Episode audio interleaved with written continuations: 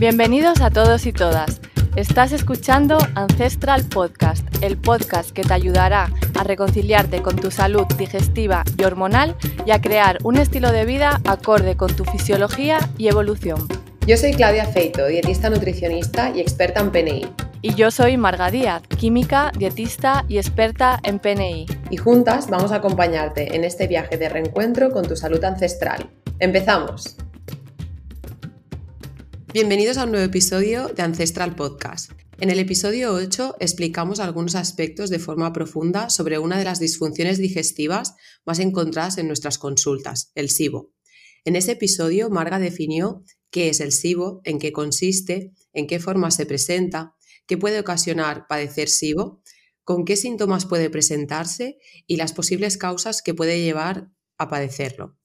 En este nuevo episodio, que también lo dedicaremos al SIBO, además de explicar un poco más en detalle los mecanismos subyacentes, abordaremos otros temas relacionados como qué pruebas de diagnóstico, entre comillas, que luego ya nos explicará mejor Marga, se usan en la actualidad y sus limitaciones. Y además también ah, abordaremos eh, los eh, posibles abordajes terapéuticos tanto desde la medicina convencional como desde la medicina integrativa. Hola Marga, si te parece podríamos comenzar por volver a hacer una pequeña introducción o resumen del episodio 8. Buenas Claudia, ¿qué tal?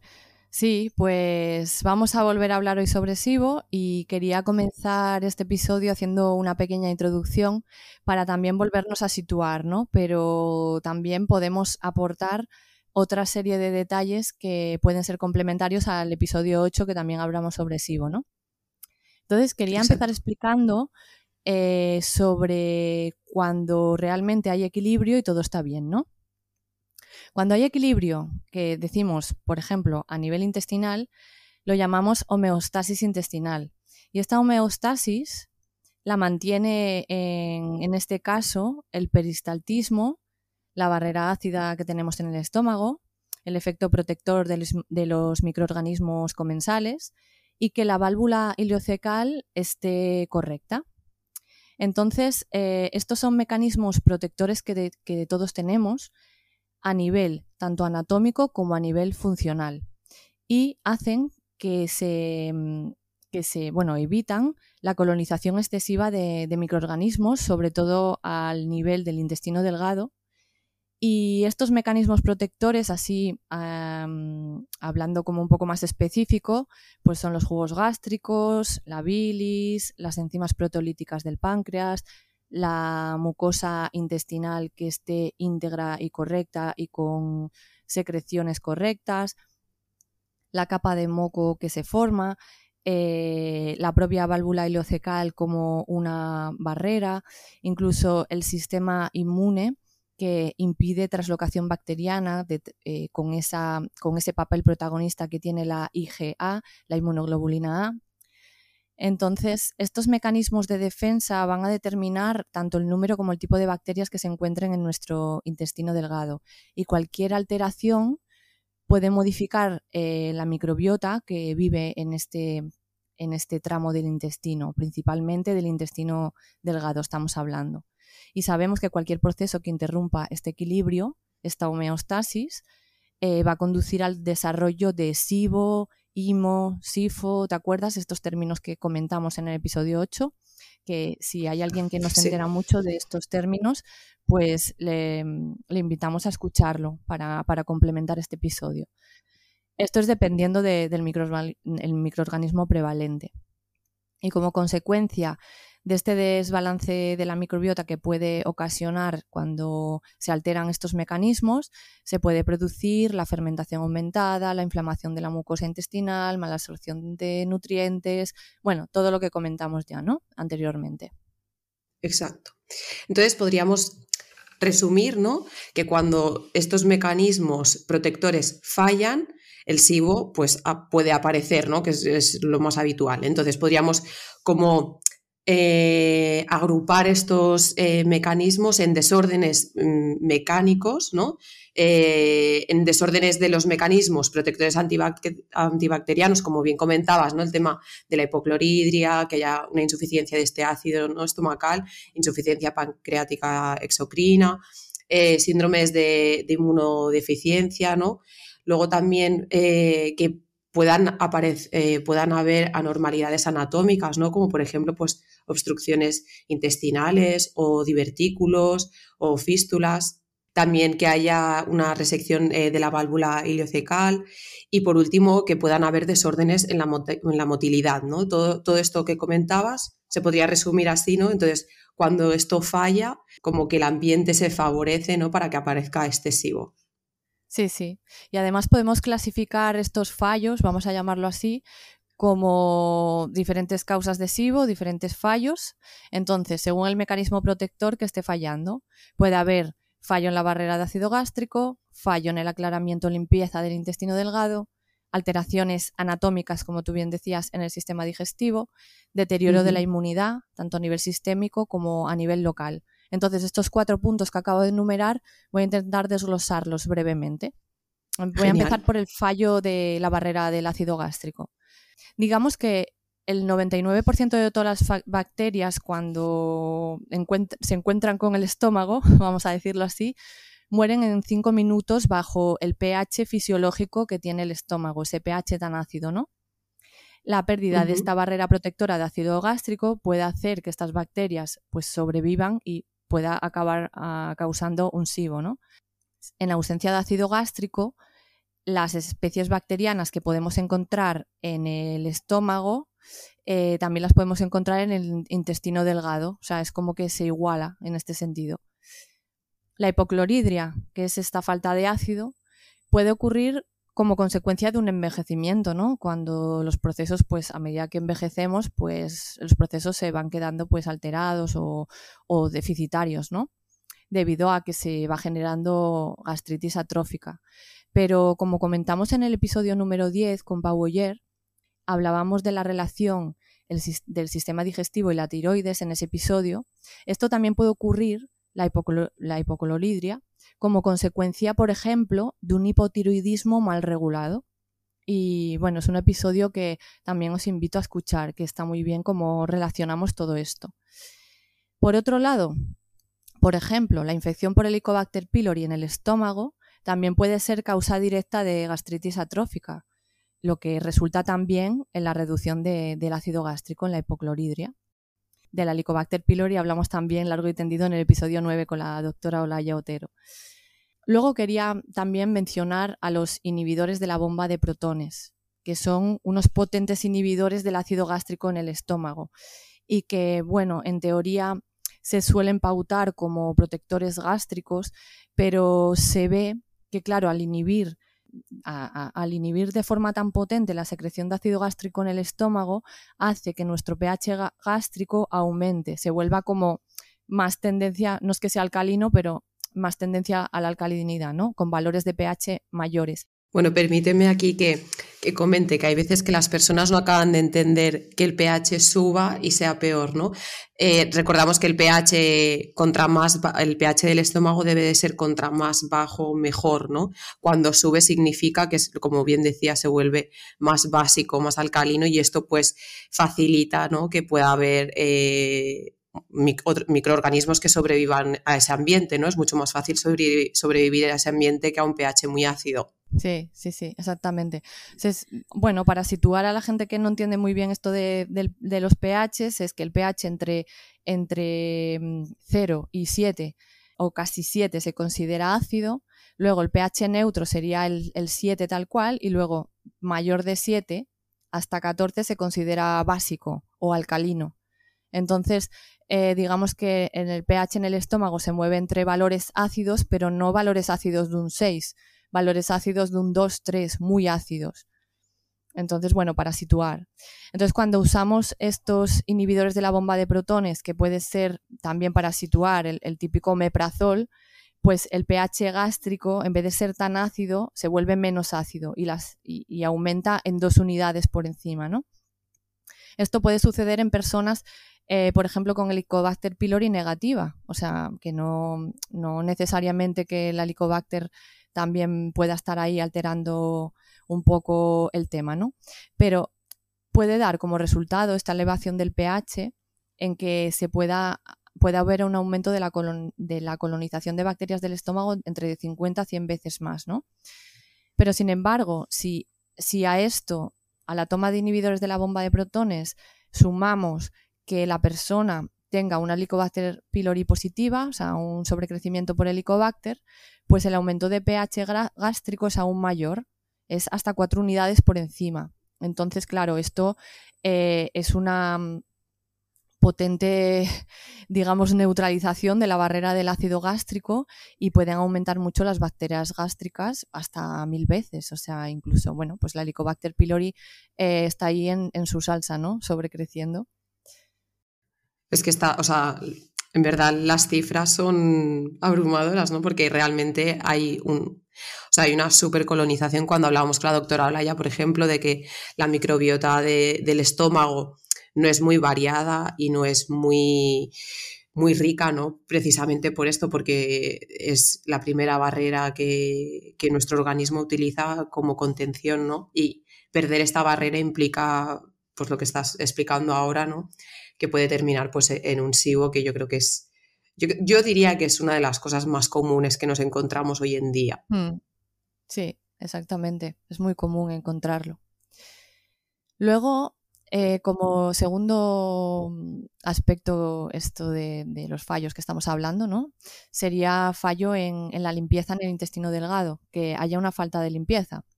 Porque el mecanismo fundamental para controlar las bacterias del lumen del intestino delgado es la acción de una limpieza mecánica coordinada. Eh, e, el peristaltismo ¿no? propio del intestino que barre las bacterias antes de que éstas puedan llegar a tener una colonización significativa. Eh, estamos hablando en este caso del complejo migratorio motor. Eh, las contracciones que hace este complejo migratorio motor comienzan a ocurrir a partir de las 3-4 horas de la última ingesta y esto es muy importante, a partir de las 3-4 horas de la última ingesta. Por lo tanto, si estamos en modo ingesta comiendo entre 5, 6, 7 veces al día, eh, de modo intermitente durante todo el día, no dejamos que el complejo migratorio motor se active adecuadamente. Y luego, a partir de estas 3-4 horas, cuando ya está activo, se va sucediendo cada 90-120 minutos em, eh, como esta limpieza, ¿no? Durante el estado de ayuno, para acabar de barrer todos los, restos de, comida procedentes de la digestión y, hacer una limpieza adecuada del intestino delgado. Entonces esto es muy importante y hay personas pues que el complejo migratorio motor, mm, bueno, hay un déficit en, este peristaltismo, pero hay otras en que no paran de comer por el medio picotear y, no lo dejan activarse, ¿no? Claro, porque muchas personas yo creo que no tienen en cuenta que, mm, que realmente por poco que comas, ¿no? Por, pocas calorías que ingieras y sobre todo muchas veces hay personas que ni siquiera piensan que el hecho de beber, ¿no? No, pero si yo solo me tomo un café con leche, o, yo qué sé, o X refresco, o X cosa, ¿no? al final cuando estás introduciendo eh, alimentos, eh, comida, estás parando, ¿no? E, e, este, estos movimientos, ¿no? Entonces yo creo que mucha gente no es consciente de esto. Sí, una vez que rompemos el ayuno, pues, pues ya se, este proceso se para. Y este mecanismo de depuración intestinal es una función que lo realizan las células intersticiales de, Cajal eh, que tenemos en, el intestino. ¿no? Y hay una asociación eléctrico-mecánica entre las células, estas que comento, de Cajal, que son las del sistema nervioso entérico, es decir, del sistema nervioso presente en nuestro intestino, relacionándose con el músculo liso intestinal para que se mueva. O sea, unos hacen la señal eléctrica para que, para que el músculo pues haga el impulso mecánico, ¿no?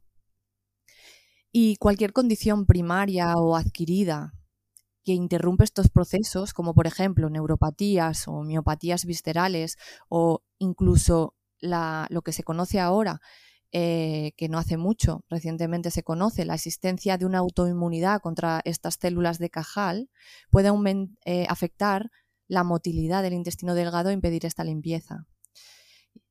Si la peristalsis intestinal está correcta, está intacta, tanto durante el proceso digestivo con el peristaltismo adecuado y, como interdigestivo, este que estamos comentando, las bacterias se transportarán rápidamente de forma anterógrada hacia adelante, O sea, que no se quedarán ahí enquistadas ni volverán a hacer cosas raras hacia atrás.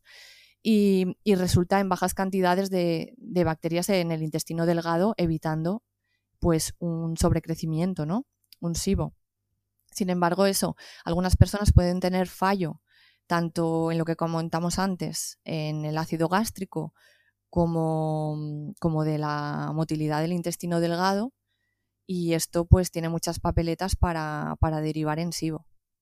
Lo de la enfermedad autoinmune, ¿no? De las células de Cajal es muy interesante porque eh, ahora, bueno, empezamos a conocer mucho más todos estos temas, ¿no? Pero es verdad que había, había personas que quizás eh, todavía sabemos pocos casos o es algo que se mira poco, yo creo, que por mucho que esto, ¿no? Que hacen, dejan espacio entre las comidas, que comen bien, que realizan ayunos, aún así no consiguen mejorar, ¿no? Porque eh, tienen esta enfermedad autoinmune. Entonces creo que es muy interesante también tener este conocimiento por, por si a alguien le resuena ¿no? todo esto de que no termina nunca de mejorar. Puede ser que, haya algo más detrás. Sí, esto pues ya tenemos, em, digamos, análisis que podemos realizar en España, ¿no? Para averiguar eh, si hay anticuerpos contra, mm, contra el músculo liso, ¿no? Eh, contra la vinculina, sobre todo. Pero, pero claro, todavía son muy caros, hay gente que no se los puede permitir. Pero a ver, sí que es verdad que es lo que tú comentas, en gente que, que vamos a decir que se porta muy bien y que mm, el SIBO se resuelve pero vuelve y, está así como en bucle, pues es importante valorar eh, esta autoinmunidad, porque también a la hora de tratar deberá de también tratarse eh, sistema inmune, ¿no? Inmunoregular ahí a tope. Luego, el tercero de los puntos de los fallos serían las alteraciones anatómicas del intestino delgado, que pueden ser existencia de, eso, anomalías anatómicas ya, bueno, que vienen como ya de base con la persona, ¿no? O que pueden derivarse de haber pues pasado por pequeñas cirugías del intestino que puedan provocar eh, lo que llamamos estasis bacteriana, que puede ser un estancamiento de las bacterias o alterar los mecanismos de, protección. Mm, podemos hablar de los divertículos en la zona del duodeno, del, del yeyuno, o tener una estenosis, que es un estrechamiento en el intestino delgado, como por ejemplo la que puede darse en la enfermedad de Crohn, o otras cirugías del tracto gastrointestinal que pueden crear una saciega intestinal, o si me han quitado pues la válvula ileocecal y no tengo esa barrera entre el intestino delgado y el intestino grueso o me han quitado parte del intestino, coltomías, ileostomías, pues todo esto está asociado a un mayor riesgo de SIBO. Claro, aquí también es algo que creo que no se tiene en cuenta, que muchas veces eh, quizás el paciente te refiere ¿no? a pues tengo estas molestias desde que tuve esta cirugía o desde que pasó esto y a veces los profesionales no, tenemos en cuenta que puede haber una alteración anatómica, entonces es algo que, se tiene que tener en cuenta, vamos. Claro, a veces nos vamos siempre a lo orgánico, ¿no? A, lo, a ver que puede haber que si estas células no producen esto, no esta señal, esta hormona. Exacto. Pero bueno, cuando algo anatómico pues está ahí afectando, pues eh, también hay que tenerlo en cuenta. Y luego la inmunodeficiencia local y sistémica, pues trastornos asociados con una respuesta normal de anticuerpos o de células T que pueden aumentar el riesgo de SIBO, eh, por ejemplo, deficiencias en IgAs o en IgG3, etcétera. Bueno. Y, nada, pues estos son los mecanismos de, de los fallos que puede haber. Genial. Ahora eh, estaría bien que pudiéramos hablar eh, del diagnóstico, ¿no? Ahora que sabemos qué es lo que podría estar fallando para que aparezca SIBO, ¿no? Realmente, para diagnosticarlo, eh, se realiza a través de una anamnesis, ¿no? A través de una entrevista con el paciente, se le pregunta sobre su sintomatología, desde cuándo aparece, cómo se comporta, ¿no? Es cierto que cada vez más tenemos acceso a, pruebas ¿no? que puedan corroborar de cierta manera la hipótesis diagnóstica ¿no? del terapeuta, pero estas pruebas, como decíamos antes, diagnósticas, ¿no? entre comillas, porque realmente son pruebas complementarias. Siempre decimos que lo que tiene que prevalecer es eh, la sintomatología ¿no? y lo que nos comenta el paciente. ¿no? Exactamente. Porque, bueno, en general estas pruebas tienen limitaciones. Sí, tienen sus limitaciones y las debemos de tomar. Siempre se llaman pruebas diagnósticas como diagnóstico unsivo, pues nos vamos, pensamos siempre, bueno, esta prueba, este test, pero en realidad estas pruebas las tenemos que coger como complementarias a lo que nos está contando la persona y esa correcta anamnesis de la que tú hablas, ¿no? Entonces, con, todo eso tenemos que generar esa hipótesis diagnóstica, no podemos solo basarnos en, un test y en una prueba. Porque, bueno, ahora veremos eh, detalles ¿no? que tenemos que tener en consideración. Vale. Hay diferentes pruebas, ¿no? Sí, Sí, sí, hay diferentes pruebas. Lo que pasa que la que más se usa en consulta, eh, bueno, en consulta en, clínica es una. Eh, voy a hablaros de, dos, que es eh, una es el aspirado duodenal yeyunal y la otra es el test del aliento o test de SIBO. Voy a comenzar por la del aspirado yeyunal. Se considera un método de, de medición directo. Este método en la práctica es muy poco utilizado porque tiene un carácter invasivo, bastante invasivo. Además tiene un hándicap, ya que toma de muestra para el análisis, digamos que se recoge la muestra de, de, unas zonas concretas del intestino y a veces no siempre se obtiene una muestra muy representativa de lo que está ocurriendo, ¿no? De esa muestra tomada se hace un recuento de las colonias bacterianas y actualmente hay, diferentes em, digamos, números ¿no? con los que se puede considerar SIBO, pero bueno, actualmente si se contabilizan más de 10 elevado a 3 unidades formadoras de, colonia, de colonias perdón, por mililitro, se considera SIBO. Esta prueba es la gold standard para el diagnóstico, entre comillas, de SIBO, pero bueno, se supone que si esta prueba da positivo es bastante, mm, bastante fiable, ¿vale? Sí, esta sí. Eh, es ampliamente Lo único que, claro, tiene el hándicap de ser muy invasiva, obviamente no es una broma. Sí, es muy poco práctica, eh, tiene alto coste y requiere la intubación del paciente. Entonces, bueno, esta se usa más a nivel de investigación que a nivel del día a día en, la práctica clínica, ¿no? Entonces, para el nivel del día a día, tenemos el test del aliento, también llamado test de SIBO. Este es un método de medición indirecto, claro, no, es tan bien como, como el otro. Pero claro, es mucho más popular porque es relativamente barato, como comentamos, no es invasivo, la muestra es fácil de recoger, es fácil de analizar y está ampliamente disponible.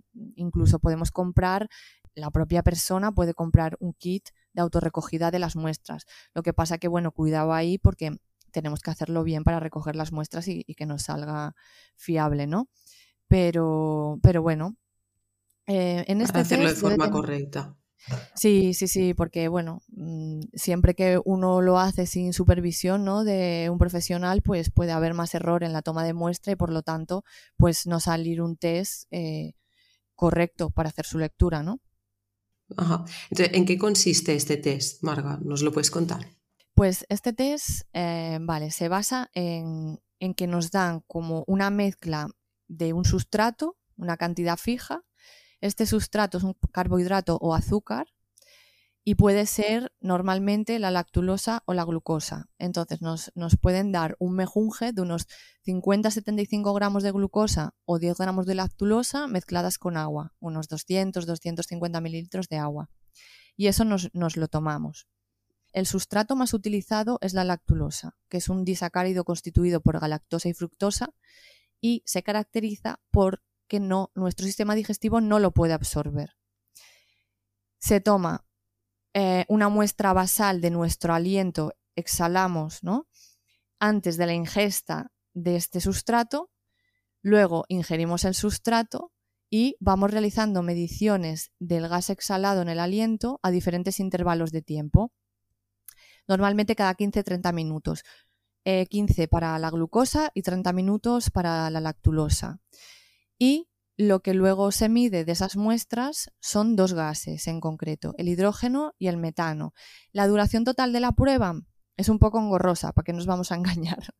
Son entre 120 minutos y 180. Normalmente los 120 minutos la glucosa y 180 minutos para la lactulosa, a lo largo de las cuales se van tomando cada 15 o 30 minutos, depende del sustrato que nos den, las muestras eh, en estos intervalos de tiempo que comento, ¿no? Y con los resultados que se van obteniendo de las distintas mediciones, vamos a generar una tabla de valores y una gráfica. En la gráfica veremos en el eje X, que es el de abajo, el tiempo en minutos del transcurso de, la prueba, y en el eje Y veremos la concentración en ppm o partes por millón de los dos gases medidos, el hidrógeno y el metano.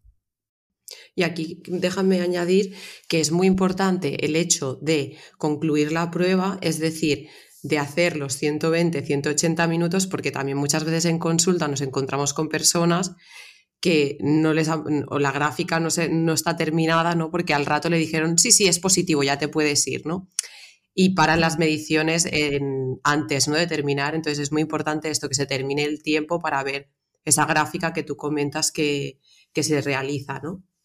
Sí, sí, sí, sobre todo para, para verlo en condiciones, ¿no? Ya que te metes a hacer la prueba, pues hacer la prueba los minutos que haya estipulados para revisar en condiciones ese test. O sea, vale, mm, me voy a meter un poco con el fundamento teórico de la prueba del aliento. Em, eh, ¿Cómo se fundamenta esto? ¿Por qué? ¿No? ¿Por qué, ¿Por qué no medimos el aliento? Sí, porque parece un poco como extraño, ¿no?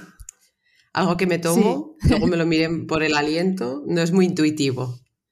Sí, entonces vamos a ver qué, pasa, ¿no? Las células humanas sabemos que son incapaces de producir gas hidrógeno y, metano. Eso es el punto número uno. El punto número dos, el sustrato que normalmente se utiliza, que es la lactulosa, es el más ampliamente usado, se caracteriza por no poder ser absorbido por nuestro sistema digestivo, pero sí metabolizado y fermentado por las bacterias que colonizan nuestro tracto gastrointestinal. Y cuando lo metabolizan, fermentan, producen gases. Esto es lo mismo que pasa cuando ingerimos carbohidratos fermentables a través de la alimentación, los típicos FODMAPs, ¿no?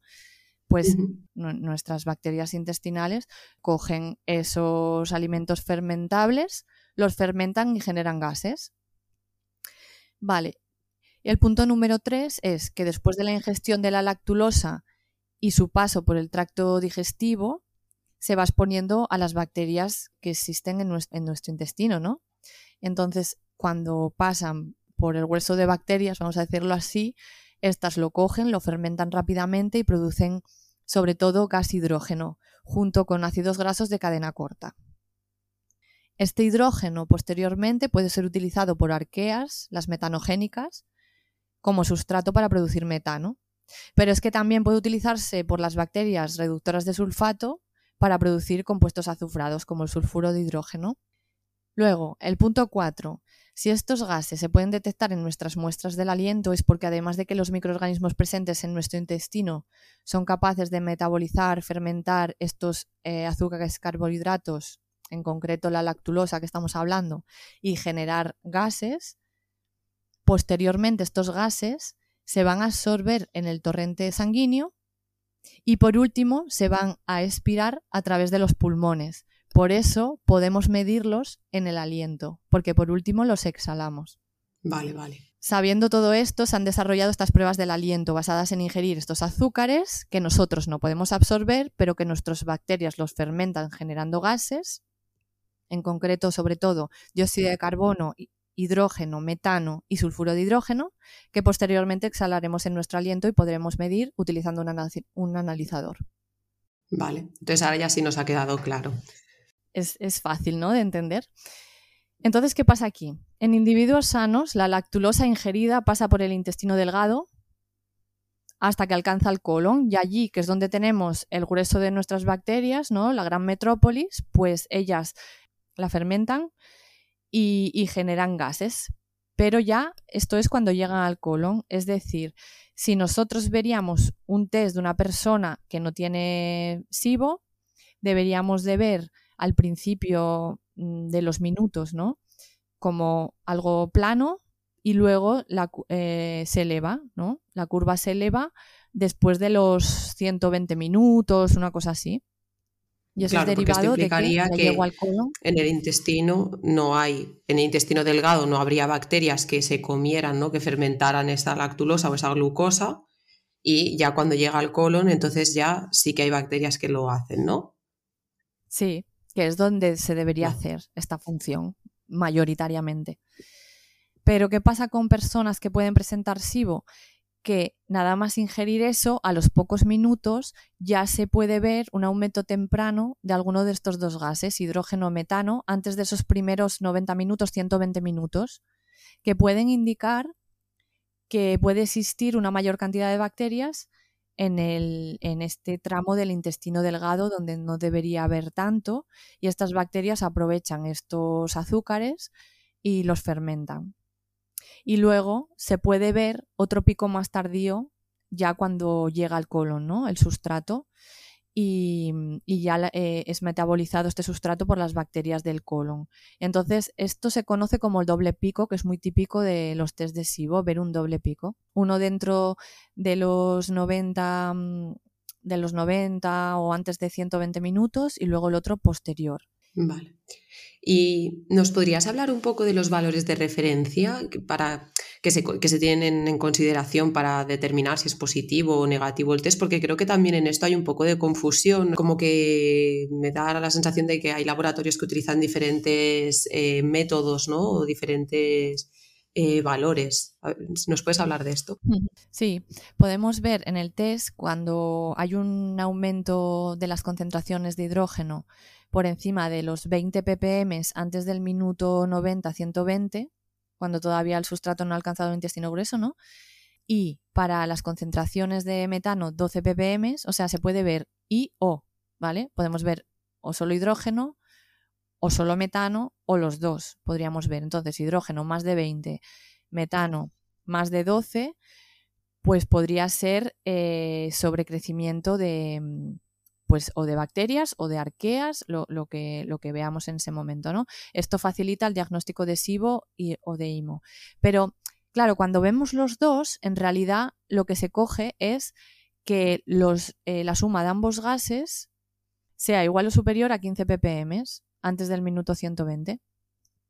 Entonces, bueno, la verdad que algunos autores también cogen, eh, hablan de antes del minuto 90, otros de, antes del minuto 120. Eso también es un poco, eh, hay un poco de discordancia.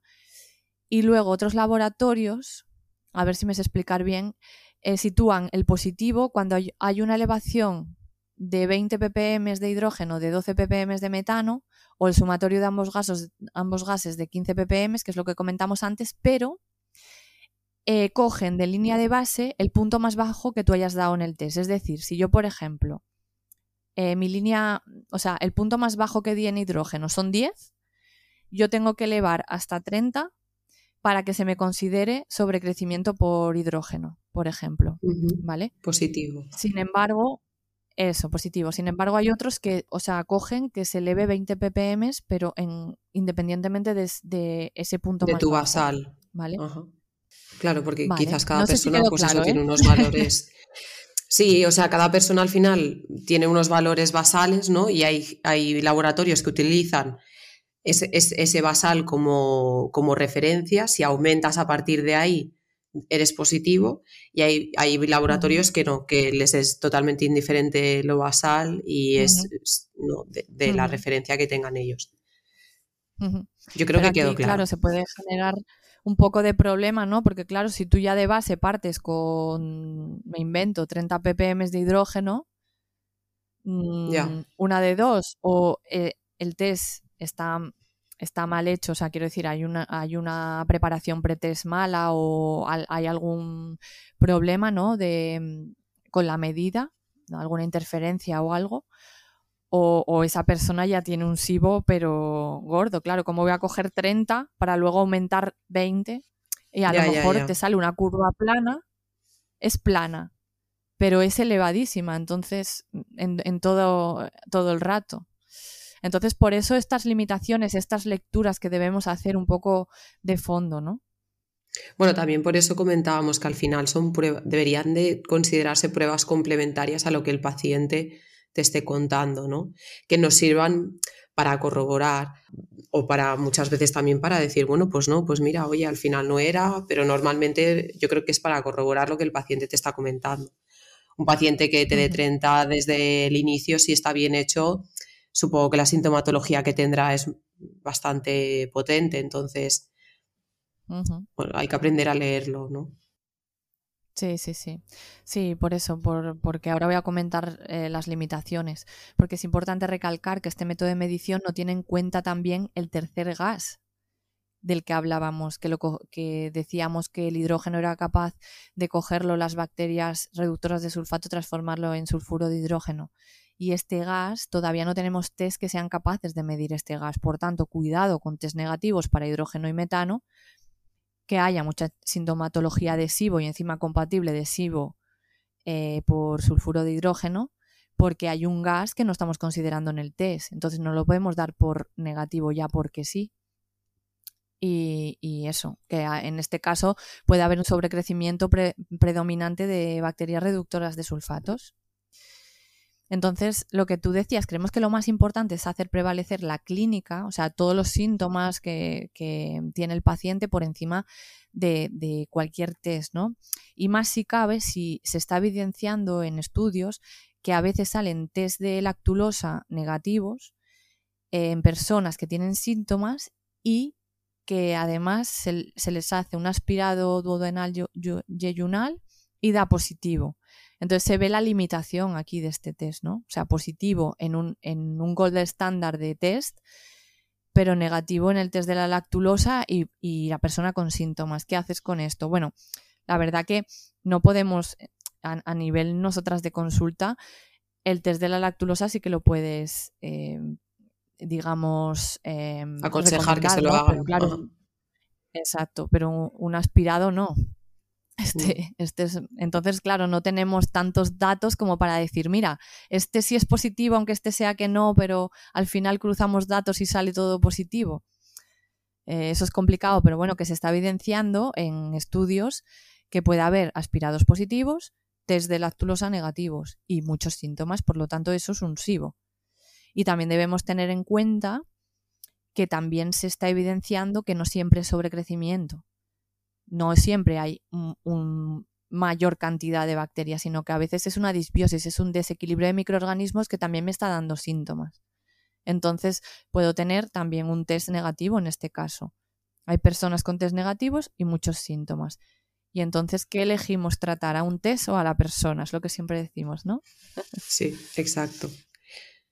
Esto al final creo que es como las analíticas, ¿no? Que muchas personas acuden al médico o a los especialistas con cierta sintomatología y le hacen ciertas pruebas o, las analíticas, ¿no? Y lo típico de todo está bien. Bueno, pero es que yo no me encuentro bien, ¿no? Hmm. Y, entonces a veces es, el mismo tema, ¿no? Al final las pruebas complementarias deberían de servir para eso, para complementar lo que el paciente me está comentando, que se siente así o se siente así y para descartar, para decir, bueno, pues mm. mira, me ha salido negativo, quizás lo que dices tú es una disbiosis o vamos a mirar a ver um, qué, está pasando, ¿no? Pero en ningún caso debería de ser determinante si el paciente tiene sintomatología, obviamente. Claramente, claramente. Además, eso, también tenemos que tener en cuenta a la hora de leer el test eh, para no dar lugar a interpretaciones erróneas de falsos negativos o falsos positivos. ¿Cuándo podemos tener un falso negativo? Pues cuando hay una toma de antibiótico reciente, en tránsitos lentos, estreñimiento, eh, en ancianos, ¿no? A medida que nos vamos haciendo mayores también este nos ralentiza eh, el tránsito. Opiáceos, cuando tomamos opiáceos, o en inhibidores de la bomba de protones que comentamos antes, estos pueden disminuir la producción de metano en la prueba. Cuando encontramos, por ejemplo, falsos positivos, pues si, por ejemplo, eh, la preparación del test eh, tenemos que tener una, dieta adecuada ¿no? para, para, prepararnos bien para hacer el test. Entonces, si tenemos una mala preparación y el día previo ingerimos muchos carbohidratos de estos que llamamos fermentables por la microbiota, eh, puede dar lugar a, errores en el test y tener falsos positivos.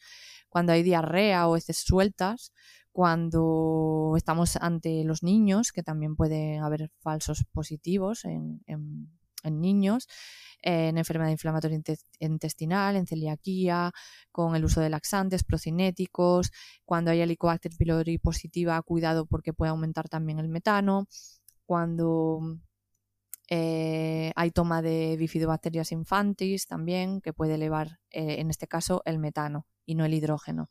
Entonces, bueno, puede haber por ahí interferencias que nos pueden dificultar la lectura y eso hay que tenerlo en cuenta. Y para eso también es eh, intentamos hacer una buena preparación para hacer el test, para que no haya estas interferencias también, ¿no? ¿Qué deberíamos de tener en cuenta, no? Porque nos has dicho esto de... Sí, pues como hay cosas eh, o factores que están detrás de alterar la prueba, como los antibióticos, laxantes, si hacemos enemas, la propia dieta, probióticos, procinéticos, el tabaco, eh, lavados de boca, ejercicio físico, factores respiratorios, bueno, todo esto que, que puede alterar la prueba, entonces hay una serie de pautas que nos suele dar el laboratorio para interpretar los resultados, ¿no? O sea, para realizar una correcta interpretación y que no haya estas interferencias. Entonces es evitar el uso de antibióticos y colonoscopias durante las cuatro semanas previas al test, evitar laxantes, enemas, probióticos, incluidos los alimentos fermentados, los procinéticos y los antibióticos herbales durante una semana antes al menos, y evitar el día antes de la prueba eh, los, em, la betaína, las enzimas y y otros, eh, bueno, alimentos fermentables seguro. los fermentables, ¿vale? Una cosa son los fermentados, que son los que hablé en el punto 2, ¿no? Y estos son los fermentables. Se debe ayunar entre 8 y 12 horas previas, eh, se debe evitar fumar y minimizar el esfuerzo físico mientras se está realizando la prueba, cuidado porque el ejercicio físico o si hiperventilamos interfiere con la excreción de, hidrógeno, por lo que el paciente es mejor que permanezca lo máximo que pueda en reposo durante la prueba. Y debemos también lavarnos la boca con una solución de clorexidina antes de tomar eh, el sustrato, el azúcar, para impedir que esta microbiota también que tenemos en la cavidad oral fermente el sustrato, ¿no? interfiriendo en la prueba. Entonces, bueno, son consideraciones que tenemos que hacer, que los propios laboratorios o los propios em, eh, sitios donde nos realizamos la prueba, pues ya nos deberían de alertar de, estas cosas para ir bien preparados, ¿no? Genial. Pues eh, ahora, si te parece, nos podríamos hablar sobre el tratamiento. Sí. El tratamiento de, de SIBO, ¿vale? Pues empezamos ahora con el tema del tratamiento y como ya todos sabéis, pues debería incluir la, identificación de estas condiciones que pueden subyacer al SIBO y que pueden estar provocando la sintomatología, o sea, el, desarrollo de SIBO, todos estos fallos que vimos antes, ¿no? Entonces, identificar bien qué puede estar fallando. Y cuando hay sospecha de SIBO, desde la medicina convencional se suele proponer la realización de la prueba del aliento. La verdad es que es bastante común que, lo propongan. Generalmente la de la lactulosa. Así pues se puede identificar si realmente eh, hay un test positivo, ¿no? Tanto para gas hidrógeno o para metano, a ver qué sobrecrecimiento hay, si de uno, si de otro, si de los dos, ¿no? Y si fuera el caso de identificar algún sobrecrecimiento, pues proponer el tratamiento antibiótico acorde. En el caso del test positivo para hidrógeno se suele recomendar rifaximina y en el caso de, mm, de, test positivo para metano se suele recomendar la combinación de rifaximina con neomicina. Y bueno, en realidad desde la medicina convencional, un paciente eh, sintomático que tiene test positivo para SIBO, para erradicar el sobrecrecimiento y resolver los síntomas, normalmente el enfoque es este, el uso de antibióticos. Pero si no se ve un aumento de uno, de, uno o de los dos gases en el test, en realidad mm, muchos profesionales de la salud no lo llegan a considerar SIBO y al final pues no le ponen la etiqueta y no se, no se trata. Entonces, en este caso, es lo que comentamos, Claudia, que estaríamos usando lo que nosotros consideramos una prueba complementaria como una prueba diagnóstica en sí mismo sin, sin escuchar plenamente al paciente y esto es un error. Como comentamos, el test del aliento es una medición indirecta que tiene sus limitaciones, que no tiene en cuenta el gas eh, sulfuro de hidrógeno y, que un test plano para hidrógeno y, metano con sintomatología compatible no debería por sí mismo descartar SIBO. Entonces, bueno, esto... Entonces, esto sería con la visión de, la medicina, ¿no? Entonces, em, hay otras visiones, como por ejemplo desde la PNI o visiones un poco más globales. Sí, desde la medicina integrativa, PNI, pues se aborda este problema con una visión más global. Se tiene en cuenta la alimentación, ¿vale? Se eliminan aquellos alimentos que contienen antinutrientes que pueden estar boicoteando eh, la función digestiva. Además, pues se suele proponer, eh, y es muy común, la realización de una dieta FODMAPs, pero siempre eh, nosotras, sobre todo, hacemos hincapié en que esta dieta sea flexible y se busque la tolerancia de la persona. No hay que eliminar todo al 100% así porque sí. Eh, en este sentido, ¿qué significa hacer una dieta FODMAS? Pues significa hacer una dieta con alimentos en los que se disminuya la cantidad global de la dieta de carbohidratos fermentables, ¿no? Pero sin ser muy restrictivos y no de forma indefinida, siempre lo que comentaba, buscando la tolerancia personal y proponiendo una reintroducción en su debido momento para no descomponer más el cuadro que, ya puede haber, ¿no? Y esta dieta no y que es además es una dieta, exacto, que es, son muy restrictivas también, llevarlas durante mucho tiempo mm, a nivel emocional también cuesta, ¿no? Es, dura de, de llevarla. Sí, Claro, es agradecida, entre comillas, porque las personas que se encuentran muy mal, con mucha sintomatología, les ayuda a calmar muchos síntomas. Pero claro, la dieta en sí misma no es un tratamiento, es como un paliativo, vamos a llamarlo así. Es que me ayuda a controlar mis síntomas, pero no me ayuda a solucionar la causa que me lleva a tener esos síntomas. Entonces, paralelamente, siempre debemos de tener en cuenta realizar el trabajo específico de la mejora de la función digestiva de estos fallos que hayamos detectado que puedan estar eh, alterados, ¿no? Los mecanismos que puedan estar alterados. Y entonces ahí se hace el trabajo conjunto junto con la dieta. Ese sería el enfoque ideal. Luego se puede proponer también eh, dentro de la dieta incluir alimentos antimicrobianos como el aceite de coco, el orégano, el tomillo. Y importante en, el, en cuanto a alimentación o no alimentación, espaciar comidas, ¿no? Para dejar trabajar al complejo migratorio motor, lo que comentamos antes. Como desde la PNI siempre se hace esta anamnesis exhaustiva, esta primera entrevista, donde intentamos identificar eh, la causa o hacer una hipótesis de que puede estar fallando y vemos también, a lo mejor proponemos alguna prueba porque sospechamos que puede haber algún patógeno también que pueda estar eh, creando esa disbiosis, ese desequilibrio, ¿no? Pues si hay algún patógeno que identifiquemos, pues se intenta pues eliminar. Si hay pues falta de ácido en el estómago, pues se intenta pues ayudar en la reacidificación. Si hay irritación de mucosas, pues se apoya. Si hay insuficiencia biliar, también. Problemas de motilidad, insuficiencia pancreática socrina, pues todo esto se propone un tratamiento específico que dependerá de cada caso personal. Y luego, en cuanto al tratamiento en sí mismo, vamos a decir mm, si era antibiótico, en el, eh, un antibiótico farmacológico en el caso de la medicina convencional, en el caso de de la medicina integrativa se puede usar también, o sea, derivar y, que se haga el tratamiento antibiótico cuando sea necesario, claro está, pero se ha visto que ciertos herbales tienen este efecto antibiótico muy similar al, farmacológico, ¿no? Eh, el orégano, el tomillo, la menta, mezclas de herbales. Se pueden proponer también otros, como se usa a veces pues la levadura de, arroz rojo, la berberina, eh, la helicina del de, ajo, ¿no? el quebracho, castaño de indias, bismuto, en función del sobrecrecimiento que hayamos detectado, hidrógeno, metano, sulfuro de hidrógeno, ¿no? Incluso en ciertos casos podría abordarse eh, mediante terapia probiótica, que puede sonar un poco raro, ¿no? Meter más microorganismos dentro de un sobrecrecimiento, pero en ciertos casos podría, podría funcionar. Y se propone lo que comentaba antes, el tratamiento paralelo del mecanismo que pueda estar fallando que se puede realizar pues el tratamiento por fases o, lo que consideremos, ¿no? Para la persona en concreto. Genial, muy clarito todo.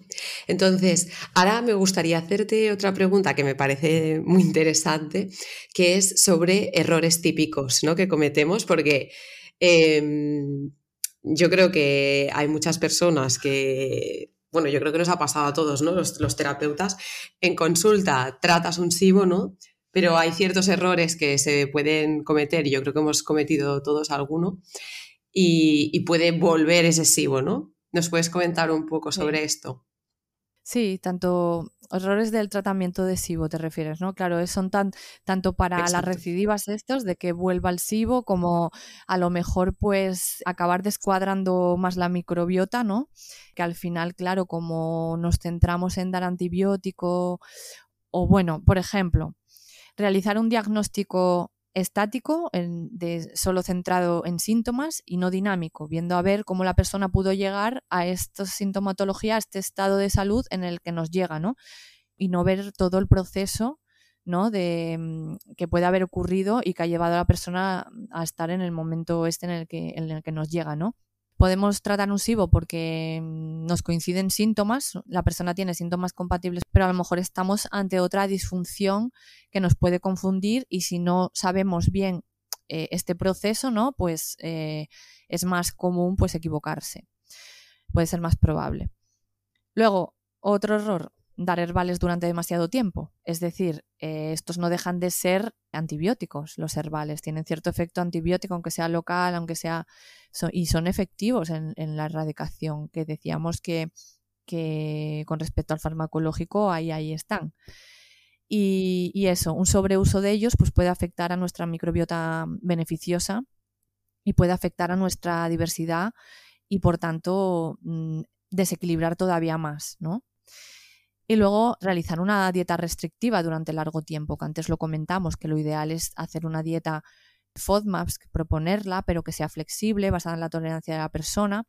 Y esta ayuda a mantener a raya los síntomas, pero no, no lo soluciona por sí misma. Entonces, el disminuir radicalmente y durante mucho tiempo el aporte dietético de fibra fermentable para nuestras bacterias, pues acaban sufriendo, sufre nuestra diversidad la diversidad se ve disminuida y claro, al final, cuando se pasan muchos largos periodos en, esta dieta restrictiva, la reintroducción posterior puede llegar a ser más difícil. Y sí que es verdad que lo podemos, esto lo podemos hacer nosotros por error, ¿no? Pero también hay veces que llega la gente con esto, ¿no? Porque escuchó, porque leyó, porque se sintió mejor haciendo la dieta y al final se pasa un año, dos años en, en esta dieta y cuando intenta reintroducir algo, cada vez es peor. Y luego, el cuarto punto sería pues que el SIBO tiene muchas recidivas, o sea que vuelve y revuelve, y aunque la mejora sea relativamente rápida en un inicio, porque el tratamiento sea bueno y bueno, eh, se resuelva, ¿no? Más o menos el, el SIBO, no debemos de dar el tratamiento por finalizado antes de tiempo, porque ojo, una vez solucionado el SIBO, debemos de seguir recuperando ese mecanismo de control que puede estar alterado y que ha llevado al SIBO, porque si no lo seguimos trabajando bien, ah, puede volver el SIBO a presentarse. Entonces, ahí, aunque nos encontremos mejor, seguir insistiendo en este mecanismo. Claro, muy importante no saber por qué ha aparecido y cómo ha aparecido y no darlo por hecho ya. Mm. Pues bueno, eh, Marga, hasta aquí el episodio de hoy. Muchas gracias por todo el conocimiento que has compartido con nosotros en este nuevo episodio, donde hemos hablado principalmente del diagnóstico y el tratamiento de SIBO.